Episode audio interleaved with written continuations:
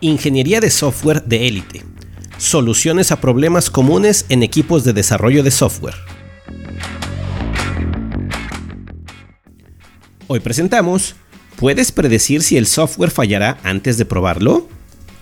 Fui coach de calidad y procesos para un proyecto en el que trabajaron dos equipos. Un equipo estaba encargado del diseño de especificación y pruebas del software y el otro de escribir el código y hacer la integración del mismo. La separación de estas responsabilidades era así por regulaciones propias del tipo de software en desarrollo. El proyecto estaba dividido en tres ciclos, cada uno con sus respectivas actividades de especificación, implementación y pruebas funcionales. En el primer ciclo, el equipo de desarrollo entregó siete componentes para pruebas y yo hice una recomendación al otro equipo. No inicies las pruebas todavía estos componentes van a presentar varias fallas y causarán un retraso importante. Yo no había probado los componentes ni leído su código antes de afirmar esto. El líder técnico del equipo de diseño y pruebas no me tomó en serio y dijo que empezarían a probar inmediatamente para seguir con el plan. Le insistí que postergara el inicio de pruebas un par de días para que revisaran los componentes y eliminaran los fallos antes de probar. Frunció el ceño y le escribí en la pizarra de la oficina. Fallas pronosticadas, 14. Retraso estimado, 1.5 semanas.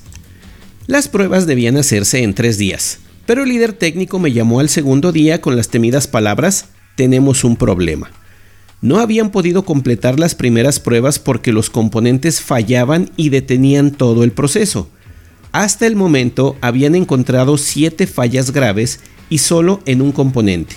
Los otros ni siquiera los habían tocado. Nos sentamos, revisamos la situación. Le dije mi pronóstico. 7 defectos en el componente A, 3 en el componente C, 2 en el componente D y 2 en el componente E. Los otros 3 no deberían representar problemas. Siguió con su proceso anterior y terminaron las pruebas en dos semanas, luego de que el otro equipo estuvo arreglando y regresando los componentes. La cantidad de fallas totales en el ciclo fue de 14 y el retraso de dos semanas, un poco mayor al pronosticado. El líder técnico estaba atónito con lo certero de la predicción. Para el siguiente ciclo, el líder técnico se acercó a mí antes de la fecha de entrega a preguntarme cómo había adivinado lo que pasaría en la primera iteración y que estaba preocupado de que el tiempo se les viniera encima. Le dije que me acompañara a leer los datos del proceso y allí lo comprenderíamos juntos. En el segundo ciclo, detuvimos la prueba de dos componentes para que los revisaran y probamos los restantes. Se pronosticaron siete fallos y encontraron cinco, que repararon fácilmente. En el último ciclo, con el aprendizaje anterior, acordamos una estrategia conjunta para prevenir los defectos. En pruebas, solo aparecieron dos defectos menores. El proyecto concluyó satisfactoriamente y sobró tiempo para agregar una función extra, que al cliente le encantó. La buena calidad paga y paga bien. Después de esta anécdota, puedes estarte preguntando, ¿cómo predecir la calidad del software antes de probarlo? No soy un mago o un adivino con una bola de cristal, que consulta fuerzas sobrenaturales para predecir el futuro. Solamente leo e interpreto números. Watts Humphrey me enseñó que la calidad del producto de software depende de la calidad del proceso que se usó para construirlo. Si tu proceso es cuidadoso con la calidad, el producto será de alta calidad. Lo opuesto, si tu proceso no contempla la calidad como componente principal. Me basta dar un vistazo a la forma de trabajo para saber si el testing será fácil y corto o largo y tortuoso. Si agregamos mediciones, los números, podemos predecirlo con precisión. Ahora, ¿qué hay que medir y en qué hay que poner atención? Verás, todos los desarrolladores y gente involucrada en el desarrollo de software comete errores. Eso ya te lo había dicho anteriormente. Lo interesante es que sabemos las razones y proporciones de sus errores y entender el impacto sobre el producto. Esto es lo que sabemos al día de hoy. Un analista o product owner comete entre 2 y 4 errores por hora de trabajo en documentos de requerimientos.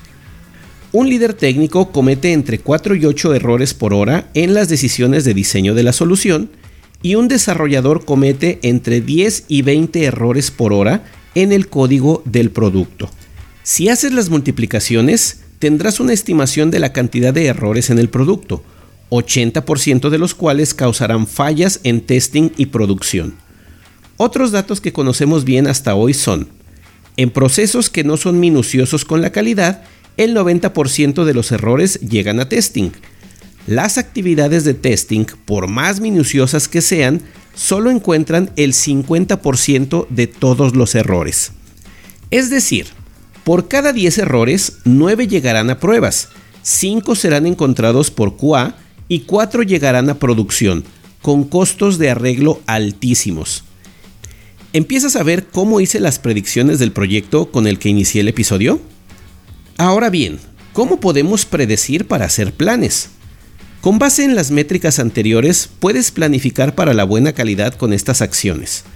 Primero, estima la cantidad de horas que trabajarás en documentación, diseño y código. Después, multiplica el tiempo de cada trabajo por las tasas de error que te compartí en la sección anterior.